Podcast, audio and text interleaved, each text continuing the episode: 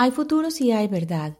Lectura del informe final de la Comisión para el Esclarecimiento de la Verdad, la Convivencia y la No Repetición.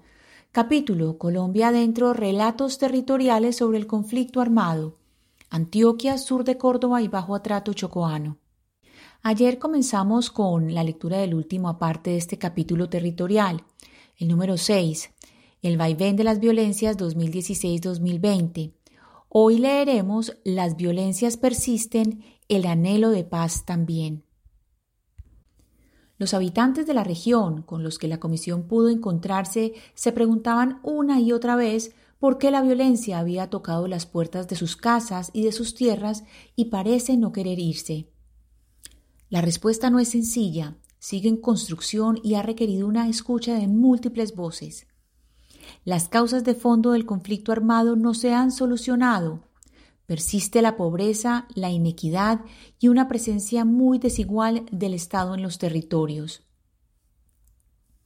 Los hechos y actores descritos en el último capítulo de este informe parecerían indicar que se ha entrado en una nueva fase del conflicto armado interno. El conflicto, que al comienzo era en esencia político, pues buscaba ampliar las bases de la democracia y la participación de grupos sociales amplios en el desarrollo y el control del Estado, ha derivado en una violencia colectiva, criminal y aparentemente despolitizada. Sin embargo, como lo muestran los hechos, las cifras y las personas victimizadas, esta violencia criminal se sigue ensañando contra actores sociales específicos que históricamente han sufrido daño por sus posiciones políticas, sus deseos de cambio o por no responder a patrones raciales, sociales y de género hegemónicos. Es una violencia con víctimas claramente diferenciadas y por tanto sigue siendo una violencia política. En Antioquia, la persecución y la estigmatización de la diferencia se asienta en profundas raíces culturales que corresponden al desarrollo social, político y económico de la región. Pero también existe un amplio legado de celebración de la diferencia que ha sido como una especie de contrahistoria que merece ser mejor conocida, pues en realidad sucedió en paralelo con la historia de la violencia y el conflicto.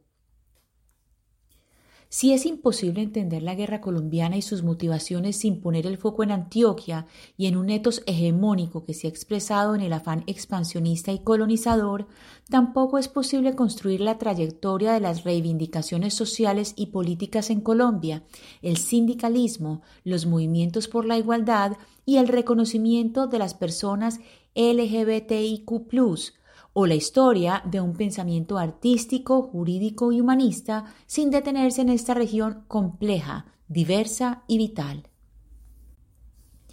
El reclamo por un cambio de relato se sintió fuertemente en las movilizaciones sociales y estudiantiles desde 2019, cuando multitud de jóvenes antioqueños reclamaron en Medellín y también en otros municipios su derecho a construir otra historia y a no ser encasillados en el autoritarismo o la violencia. La red de motivaciones para que se siga ejerciendo violencia contra personas y comunidades parece no terminar. La población espera que la presencia del Estado aumente y detenga las justificaciones para mantener la violencia que acabe la idea de que la solución está en el uso de las armas o en el señalamiento del contradictor político como enemigo para eliminar. Las personas y comunidades escuchadas por la Comisión hicieron, con matices y tonalidades diversas, un vehemente llamado a una presencia integral del Estado traducida en inversión social, implementación del acuerdo de paz, garantías de acceso a derechos como la educación y la salud y a derechos culturales, y que se cuide la casa común mediante políticas ambientales sostenibles. Si hubiera empleo, tierra, comida y convivencia digna, las hijas e hijos, primos, tíos, tías, madres y padres no tendrían que ingresar a las filas de los grupos violentos o bajar el rostro ante su presencia. Las manos de comerciantes no tendrían que seguir estirándose para entregar la cuota mensual de la vacuna y las comunidades indígenas y afrodescendientes no deberían seguir confinándose y huyendo de sus territorios. El proceso de escucha ha mostrado que es necesario esclarecer el pasado y entender lo que ata y desata los nudos del conflicto armado para que la violencia no continúe. Si el acuerdo de paz se cumpliera íntegramente, la violencia del presente empezaría a detenerse. Escuchar y reconocer y comprender son verbos necesarios para transformar la violencia. Por eso, la gente mantiene la esperanza y reconoce que comprender la historia es fundamental para mirarnos a los ojos. Las violencias que persisten están conectadas con historias del pasado reciente de Antioquia y la región noroccidental. Después de caminarla, escucharla, reconocerla y comprenderla, se comprende que buena parte de la transformación del país debe empezar por estas tierras. Aquí se hizo la guerra, desde aquí, Muchas veces se planeó la violencia que se llevó a otras regiones del país. Como lo dijo el padre Francisco de Rú, presidente de la Comisión de la Verdad, si Antioquia no hace la paz, no habrá nunca paz en Colombia.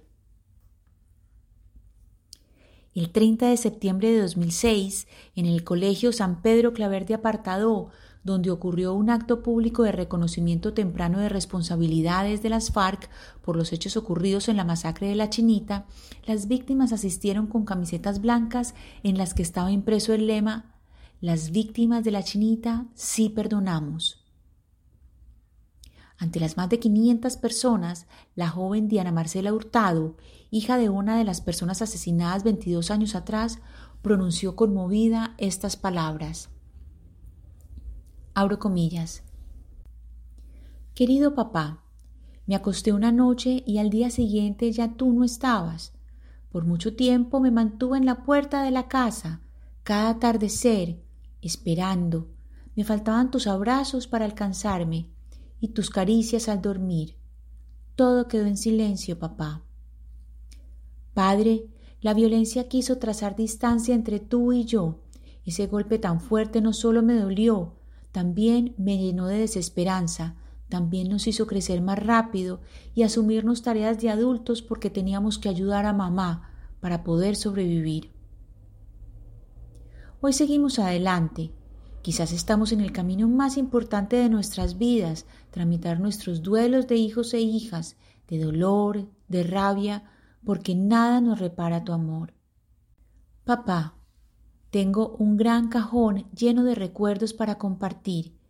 Quizás mañana ya no se me quiebre la voz. Quizás en este momento no me resolverá muchas necesidades requeridas. Espero seguir emprendiendo mi proyecto de vida con mi corazón en paz. Si no me reconciliara con quienes nos hicieron tanto daño, llevaría sobre mis hombros una carga tan pero tan pesada que me haría caminar más despacio cuando quiero volar porque quiero continuar aquellos sueños que con mi familia, mi mamá y mis hermanos nos hemos trazado. Cierro comillas. Hasta aquí nuestra lectura de hoy. Hemos culminado el capítulo territorial de este informe de la Comisión de la Verdad. Mañana leeremos las conclusiones. Muchas gracias por oír. Lectura casera, Ana Cristina Restrepo Jiménez.